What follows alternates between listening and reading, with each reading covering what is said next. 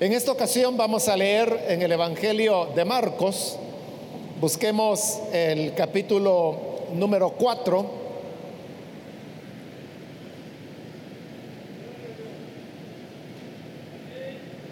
El Evangelio de Marcos, en el capítulo 4, ahí vamos a leer la, la escritura.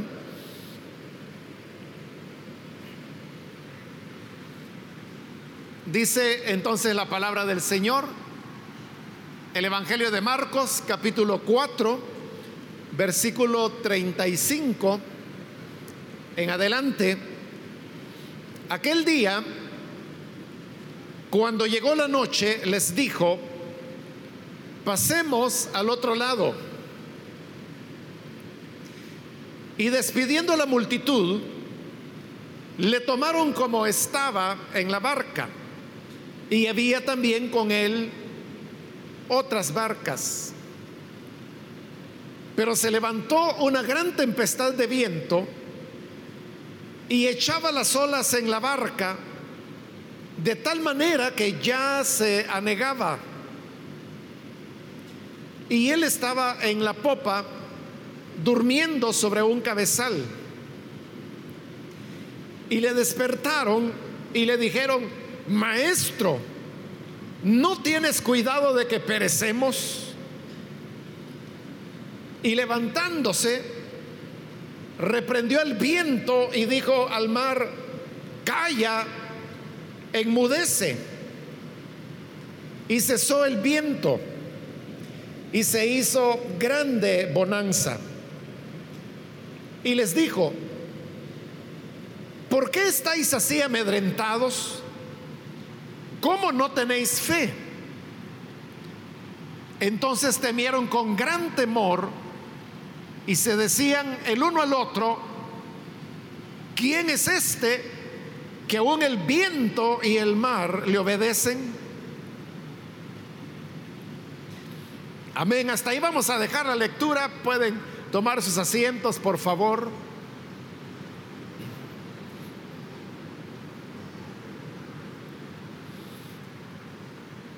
Hermanos, hemos leído en esta oportunidad este relato cuando el Señor Jesús le pidió a sus discípulos que pasaran del otro lado del lago.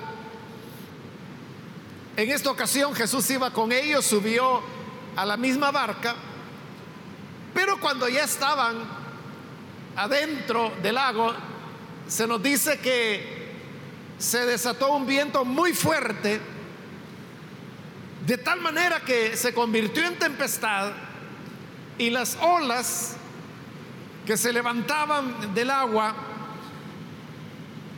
caían sobre la barca de tal manera que, que se anegaba, es decir, estaba a punto de, de hundirse. Mientras los discípulos tenían que afrontar esta gran tempestad y la mayor parte de ellos eran pescadores, habían sido pescadores antes que Jesús los llamara, entonces ellos tenían experiencia para este tipo de, de eventualidades. Pero aún con toda esa experiencia que tenían, no podían afrontar la tempestad porque su dimensión era tan grande que parecía que terminarían por hundirse. Mientras todo esto sucedía, el Señor Jesús estaba en la barca, pero él se había ido a, la parte de atrás, a la popa, que sería la parte contraria a, la parte frontal del barco y dice que ahí el Señor había encontrado un cabezal. Nosotros hoy le daríamos a eso el nombre de una almohada. En la época esa no habían almohadas como las conocemos ahora. Y normalmente los cabezales podía ser de, de una tela enrollada, podía ser también la piel de un animal que se enrollaba y así las personas tenían algo un poco más, más suave para poder apoyar la cabeza. El relato no dice obviamente cómo era el cabezal que Jesús había encontrado o había hecho. La cuestión es que se había dormido. Y esto era lo paradójico, que mientras la, tempestad sacudía el barco y las olas caían, sorprende de que el Señor pudiera vivir en esas condiciones. Probablemente, hermano, a usted le suceda que por la noche está muy dormido, pero en los días de invierno de repente comienza a llover y puede ser que sean las 2, las 3 de la madrugada, pero el ruido de la lluvia lo, despierta uno. Ya no se diga, hermano, si usted estuviera en la intemperie y la lluvia le cae encima. O peor, ya no se diga que usted fuera en una barca y que no solo le está cayendo la lluvia, sino que además de eso como las olas caían sobre la barca y casi la hundían, esto significa que el agua subía y empapaba al Señor. Y por eso le digo, sorprende cómo él continuaba dormido. ¿Por qué era que el Señor estaba tan plácidamente dormido en medio de esas condiciones? Yo podría, hermanos, por lo menos mencionarles dos cosas que de seguro explican eso. La primera de ellas era el cansancio del Señor. Las jornadas que ellos realizaban eran agotadoras. La palabra dice que no les quedaba tiempo ni para comer. Entonces, para que una persona no le quede ni lugar para comer es porque verdaderamente está muy ocupada. Y eso es lo que ocurría con Jesús y sus discípulos, que el Evangelio afirma que no les quedaba ni lugar para comer. Por eso es que en una ocasión Jesús les dijo, vayamos a un lugar apartado para que podamos descansar. Y el Señor y los discípulos salieron. El problema es que cuando iban en la barca otra vez. El problema es que cuando llegaron al lugar donde supuestamente era apartado y solitario, ahí estaba la gente esperándole ya. Así era la vida de ellos. Entonces, podemos pensar de que el Señor se encontraba físicamente rendido. Y ese cansancio era el que le permitía tener un sueño profundo de tal manera que la tempestad no era un problema para dormir. La otra razón, porque le dije que eran dos, era la, confianza que Jesús tenía en, en los planes de su Padre, es decir, la fe. La fe que le permitía creer que si él estaba haciendo la voluntad del Padre, entonces no le iba a ocurrir nada. Porque el plan de Dios no era enviar a su hijo para que su hijo viniera y nos diera testimonio de la vida y que en medio de ese ministerio un día se subiera a una barca, la tempestad hundiera la barca y él hubiera terminado ahogado en el fondo del lago. ese no era el plan de Dios. No era eso a lo que el Padre había enviado a su Hijo. Entonces, como Jesús sabía de que eran las cosas, entonces había una consecuencia lógica y es que la barca no se iba a hundir. Y por eso es que con esa fe, con esa confianza en el Padre, él podía dormir plácidamente. El problema era cómo sus discípulos veían esa actitud de Jesús. Porque, vea lo que hemos hecho. Nosotros aquí nos estamos preguntando cómo era que Jesús podía dormir en medio de una tempestad, cayéndole la tormenta, cayéndole las aguas encima, que estaban ya por ahogar la barca.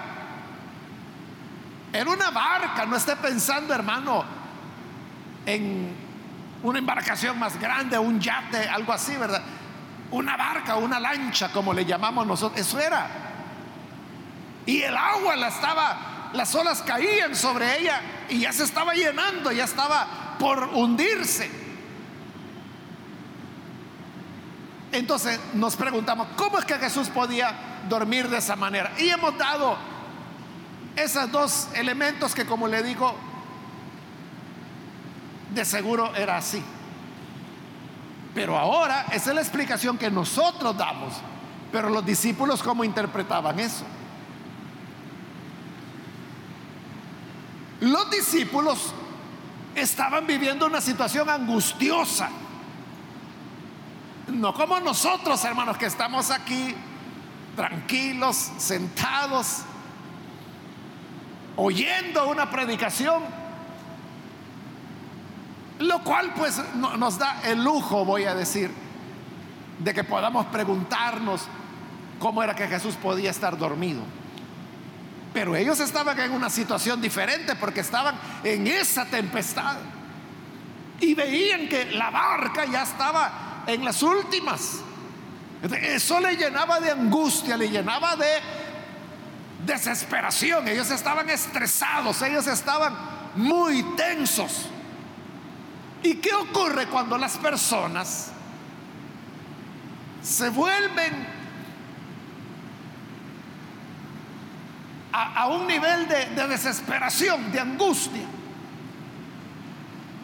Que se vuelven muy sensibles a las cosas que les rodean. Entonces cuando ven al Señor viviendo esa situación estresante, pero que Él está dormido, bien dormido, ¿Cómo la interpretaron? Lo interpretaron como que al Señor no le importaba. Y es lo que hicieron. Lo vieron dormido. Y, vea que dormirse, hermanos, es como la manera más contundente de demostrar que uno no tiene interés en algo. Si usted viene acá, por ejemplo, y durante la predicación se duerme, este, yo lo que voy a entender es que no le interesa lo que estoy hablando. Este, es así como yo lo interpreto si viera eso, ¿verdad? No, no estoy viendo a nadie que esté dormido, pero se lo estoy poniendo como ejemplo. O lo mismo ocurriría que usted tiene una emergencia médica, llama al doctor y resulta que el doctor no le contesta. Porque es de noche. Entonces usted dice, bueno, él por estar durmiendo no le importa de que yo aquí esté enfermo, que tenga dolor o que tenga una emergencia. O si fuera a una clínica, o un hospital, y resulta que el personal de enfermería que hay allí le dice, espérese un momento, y usted sabe que lo que están haciendo es durmiendo. Ese dormir, el dormir lo interpreta como indiferencia, como que no le importa. Así lo entendieron ellos. Por eso es que les causó indignación. Y dijeron, nosotros estamos a punto de perecer. Nosotros ya nos vamos a ahogar. Esta barca ya no va a rendir mucho. Y miren, ahí está el Señor durmiendo. Ni siquiera nos ayuda. Entonces la idea era que a Él no le importaba lo que, lo que ocurriera con ellos. Y por eso van y molestos van y lo despiertan. Y le dicen, maestro, no tienes cuidado que perecemos. Pero esa pregunta, no tienes cuidado que perecemos, es una forma de expresarse que nosotros ya no usamos, ¿verdad? Nosotros no hablamos así no utilizamos ese tipo de expresiones. No tienes cuidado que perecemos. Pero, por ejemplo, la NBI lo traduce más como nosotros hablamos. Y la NBI dice, maestro, ¿no te importa que nos ahoguemos? Pues ese era el sentido de la pregunta. Entonces, ¿qué está reflejando de parte de los discípulos? Está reflejando, hermanos, molestia, inconformidad por lo que a ellos les parece indiferencia de parte del Señor. Por eso le dice, bueno, y a ti no te importa que ya nos vamos a morir. Tú dices que somos tus amigos, que nos amas, que eres el buen pastor que su vida da por las ovejas y hoy que estamos a punto de morir, tú tranquilo, dormido, como que si nada pasa, no te importa estamos a punto de ahogarnos. Uno entiende fácilmente el reclamo de los discípulos, porque como le digo, era ellos no están exagerando, de verdad están a punto de morir. Y cuando uno se encuentra en esa situación, hermano, una persona que sabe que va a morir hace, hermano, hace y deshace con tal de, de ver cómo sale adelante. Y mientras ellos estaban en esa lucha angustiosa, Jesús dormido. Y como le digo, el dormirse es como la expresión más contundente de que no me importa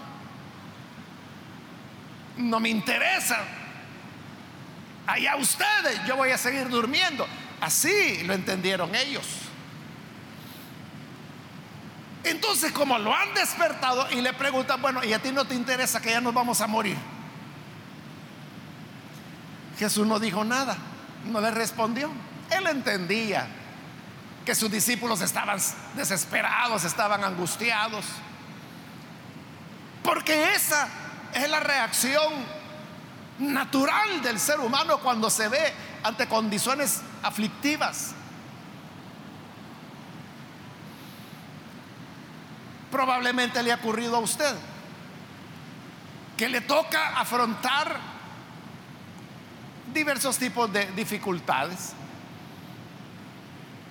Pero cuando usted se ve sometido a la presión, sometido o sometida a la angustia, a la desesperación. Cuando se estresa, ¿acaso no ha venido a su mente la idea? Bueno, ¿y Dios dónde está? ¿Y Dios por qué no me ayuda? O como los discípulos, usted se ha puesto a pensar, entonces quizá yo no soy hijo de Dios. O Dios tiene favoritos porque a mí ni vela me hace, pero a otros por allá si los atiende. Las presiones, la desesperación, la aflicción, las angustias nos pueden llevar a pensar de que no le importamos a Dios, o que Dios no existe, o que todo esto es una falsedad y que si acaso Dios existe, pues entonces yo no le importo porque Él no me atiende. Si usted ha vivido eso, comprenderá perfectamente cómo es que los discípulos se sentían en esta barca. Pero como le digo, despiertan al Señor. Él no les contesta nada, sino que se levanta y dice que al ponerse en pie, no se dirigió a ellos, sino que se dirigió al viento. Se dirigió a las aguas. Y les dijo, calla, enmudece. Y al decir esas dos palabras, calla, enmudece, Hermano, la naturaleza le obedeció. Porque dice, cesó el viento. O sea, el viento repentinamente y sin razón comenzó a suavizarse rápidamente hasta que todo quedó como, como una tarde tranquila sobre el lago. Dice que se hizo una gran bonanza, es decir, una gran paz. Ya no hubo olas, ya no, el agua no se sacudía. El agua del lago se veía como que si fuera un espejo, todo tranquilo. Entonces ahí sí les habló. Y no les dio una respuesta, sino que Jesús les hizo unas preguntas para que reflexionaran. La primera pregunta es, ¿por qué están así amedrentados?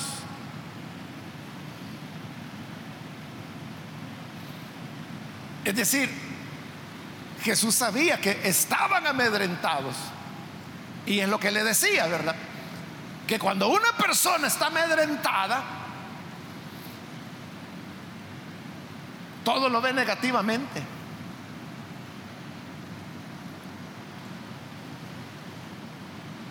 Amedrentarse, hermanos, nos hace ver las cosas peores de lo que son. Nos hace, hermanos,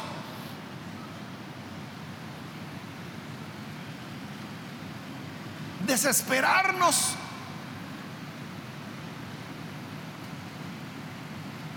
ante situaciones que quizás no son tan graves, pero cuando uno está amedrentado, pierde la esperanza en todo. No sé si usted lee periódicos, si lo hace, a lo mejor sabrá de que allá en Colombia,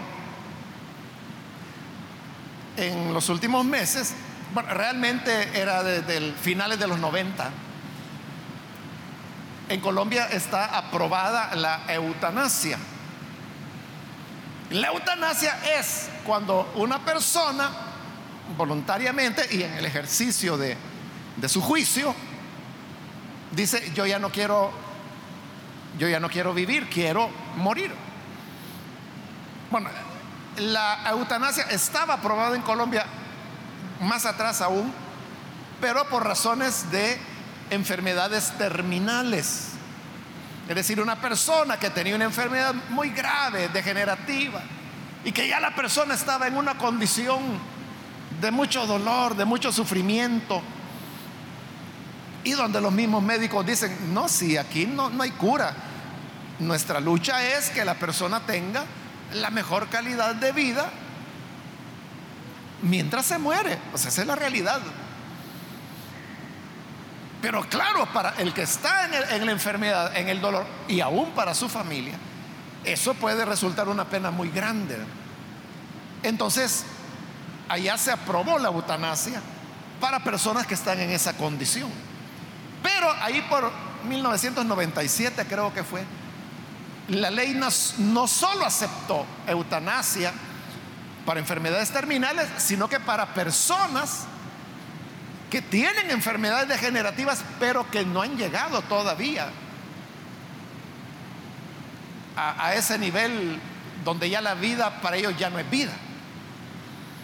hay personas que están diagnosticadas con una enfermedad degenerativa y que los médicos dicen, bueno, usted tiene seis años de vida. Si le ayudamos, si usted sigue la recomendación, unos ocho años de vida.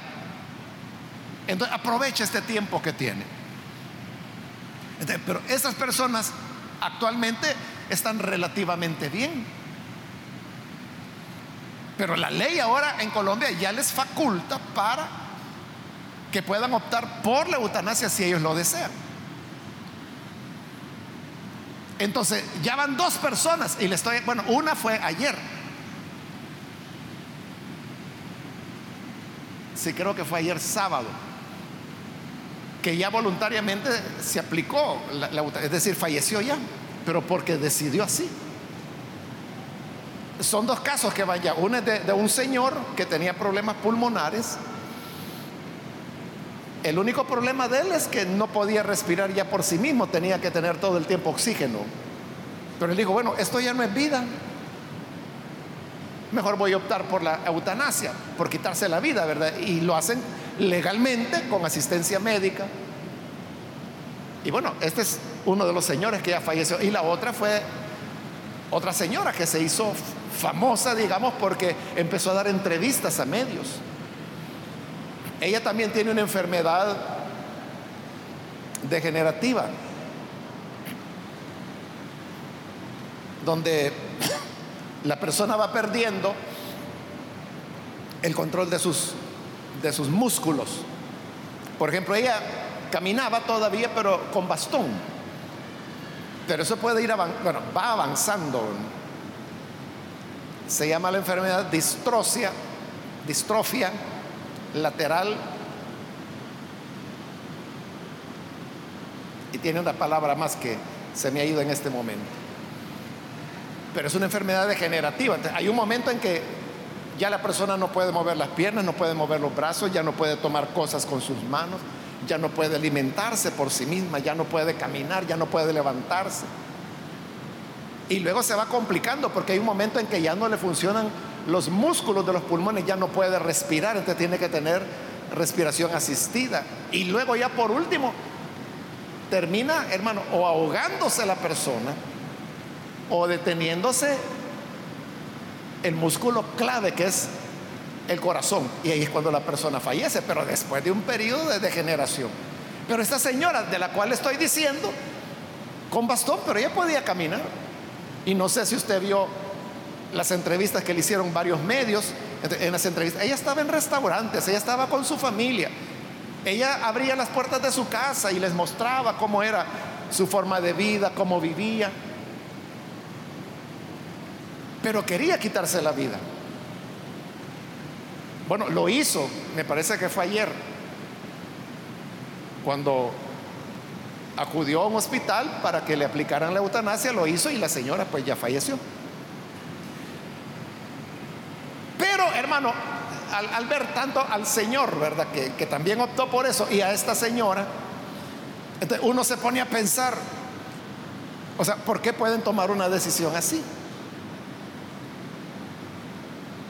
Porque como le digo, con bastón, pero ella podía caminar. Y usted sabe que hay personas que no tienen piernas y no están pensando en quitarse la vida, siguen su vida adelante.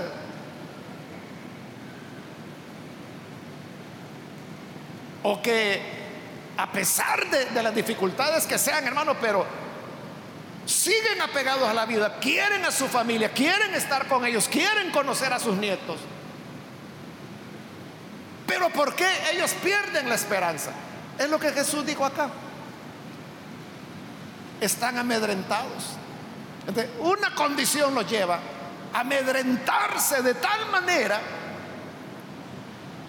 que cada quien reacciona a su manera. O sea, hay personas que son más fuertes, que vienen las dificultades, vienen las tormentas, pero ellos siguen, como Jesús, él no se amedrentaba para nada.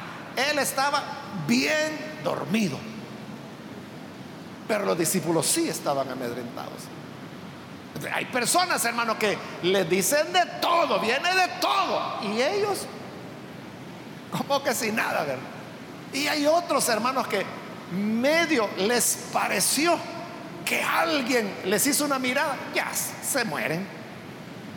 Ya, para ellos es el fin. Entonces Jesús preguntó, ¿por qué están amedrentados? El amedrentamiento viene cuando uno se enfrenta a situaciones que considera que no puede controlar. Eso le pasó a ellos. Por eso comencé yo diciéndole, ellos eran pescadores de profesión.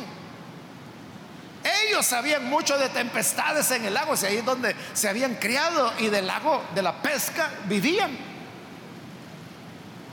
Pero la tormenta es de tal dimensión que no la pueden controlar. se amedrentan.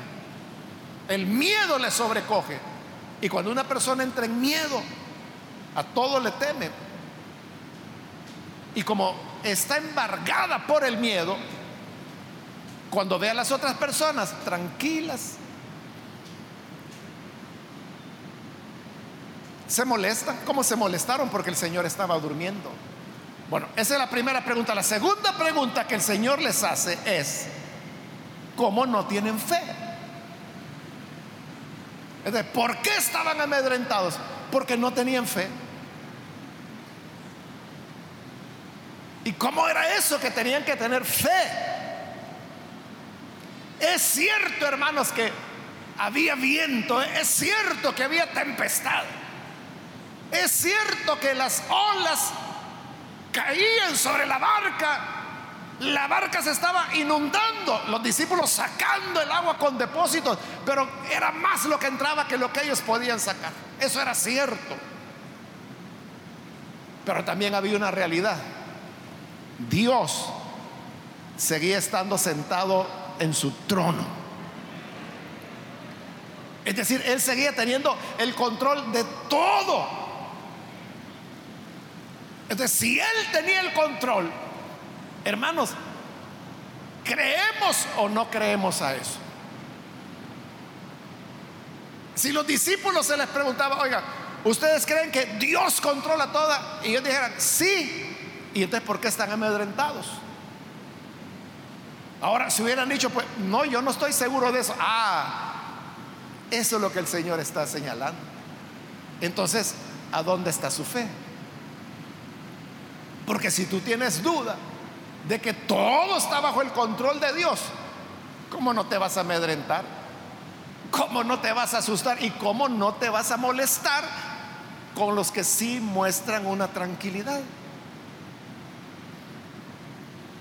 ¿Por qué era que Jesús podía estar tranquilo? Tan tranquilo que estaba bien dormido en medio de una tempestad cayéndole la lluvia, cayéndole las olas encima y él dormido. ¿Por qué? Porque él tenía fe en Dios. Sí, está cayendo con toda la tormenta. Pero arriba de todo esto está Dios. Él es el que tiene el control de las cosas. Pero mire, el Señor pudo haber hecho, decirle, miren, vengan para acá, reunámonos aquí en medio de esta barca que se está hundiendo. Pero confíen, Dios tiene el control. O sea, hubiera sido difícil con palabras que lo sacara de su amedrentamiento. Por eso es que Jesús no dijo nada, sino que lo que hizo fue se puso en pie y le dijo al viento y a la tempestad, calla, enmudece, y obedeció y se tranquilizó todo. ¿Lo ven? ¿Lo ven? Aquí quien manda no es el agua, no es el viento, no son las olas, no es la tempestad. Aquí quien manda es el que confía y tiene fe en el Dios Todopoderoso.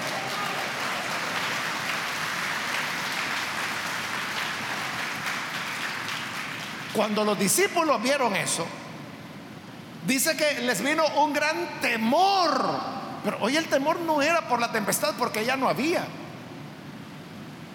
sino que por lo que habían visto, por la maravilla de que a la orden del Señor la tempestad había cesado. Entonces se preguntaban entre ellos, ¿quién es este? Que aún el viento y el mar le obedecen. ¿Qué clase de persona es esta? no solo es el hijo del carpintero, no solo son sus hermanos Santiago, Judas, Simón, José y sus hermanas, las conocemos, los hijos del carpintero. Hay algo más, porque a este el viento y las aguas le obedecen. Eso es lo que Jesús les quería mostrar. ¿Lo ven? Aquí quien tiene el control soy yo. Ustedes están viendo la tempestad, pero no me están viendo a mí que estoy encima de eso. ¿Cómo podía Jesús dormir? Porque él sabía de que nada iba a pasar. ¿Cuánto, hermanos y hermanas, necesitamos nosotros desarrollar nuestra fe? Una fe de tal dimensión que nos haga estar tranquilos en los peores momentos, porque sabemos que nada va a pasar. Nada va a pasar que esté fuera de la voluntad del Señor. Pero la voluntad de Él, hermano, no es que, como le ahí la voluntad del Padre no era que Jesús y los discípulos terminaran en el fondo del lago. porque entonces todo su plan se caía. Los discípulos estaban preocupados por la tormenta que veían en el momento.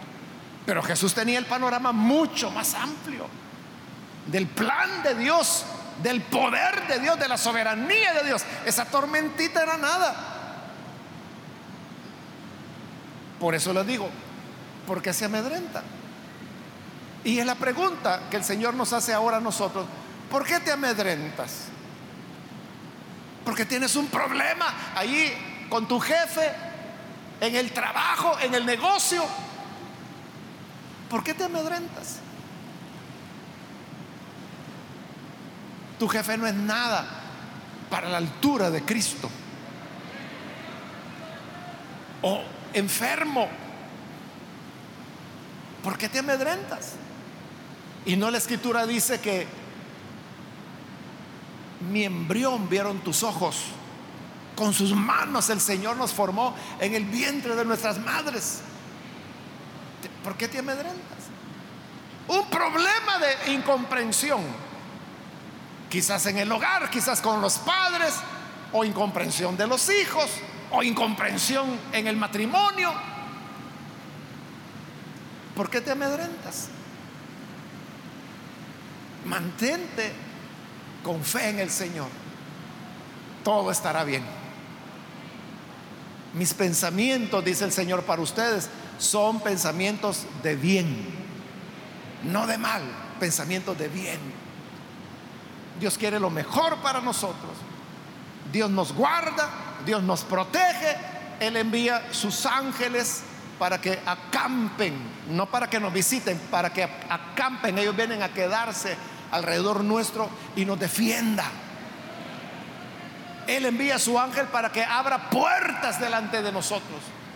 Juntamente con la prueba, Él da la salida. No nos amedrentemos, no desesperemos, no caigamos, hermanos, en ansiedad. Descansemos, descansemos, descansemos en el Señor porque a Él hasta el viento y la tempestad le obedecen.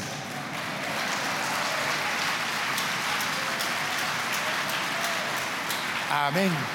Vamos a cerrar nuestros ojos, hermanos.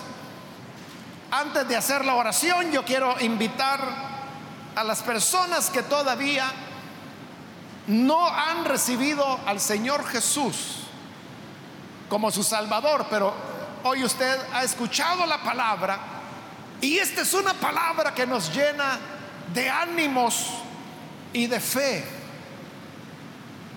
para que no nos amedrentemos.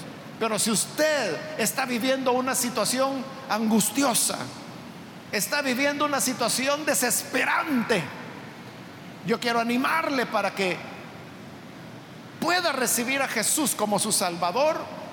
Y hoy es la mejor oportunidad para hacerlo. Invito a cualquier amigo o amiga que hoy necesita recibir al Hijo de Dios. Si quiere hacerlo, por favor, ahí en el lugar donde se encuentra, póngase en pie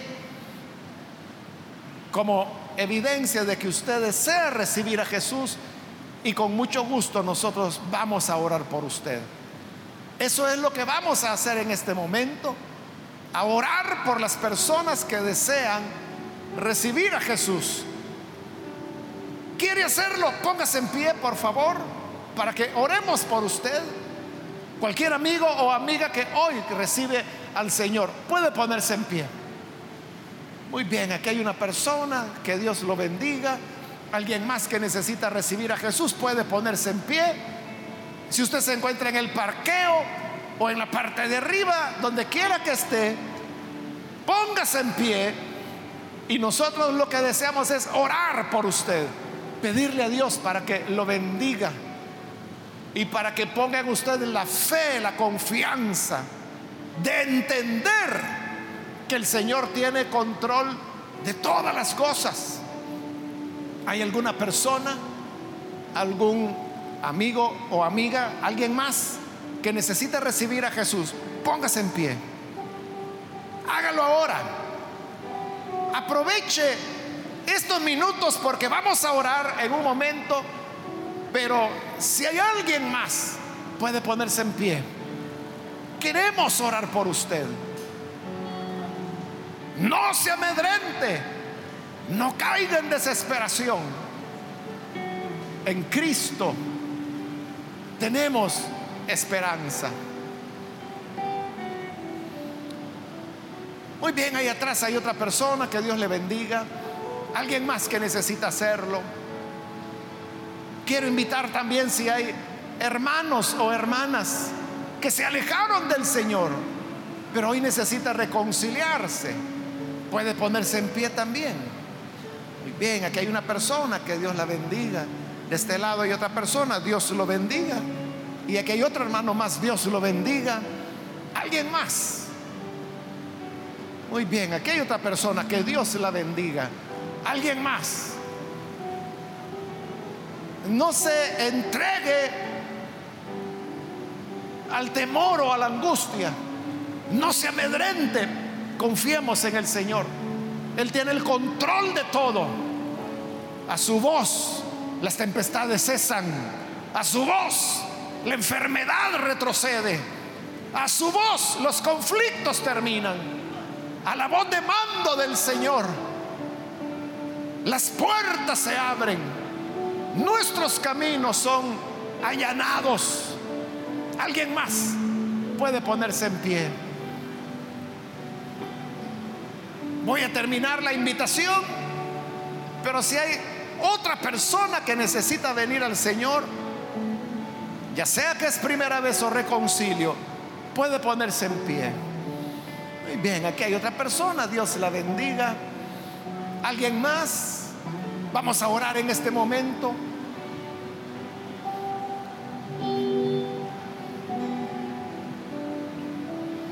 A usted que nos ve por televisión, quiero invitarle para que se una con estas personas que aquí en este edificio están recibiendo a Jesús. Recíbalo usted también uniéndose en esta oración. Señor, te damos las gracias porque tú eres Dios soberano que tiene control de todas las cosas.